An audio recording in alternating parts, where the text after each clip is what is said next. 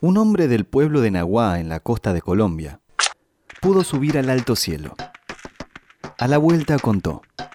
Dijo que había contemplado desde allá arriba la vida humana y dijo que somos un mar de fueguitos. El mundo es eso, reveló. Un montón de gente, un mar de fueguitos.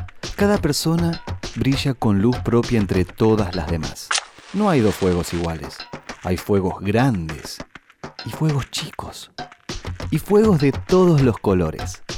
Hay gente de fuego sereno que ni se entera del viento. Y gente de fuego loco que llena el aire de chispas.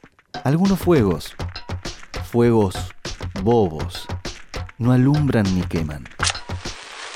Pero otros arden la vida con tantas ganas que no se puede mirarlo sin parpadear. Y quien se acerca, se enciende.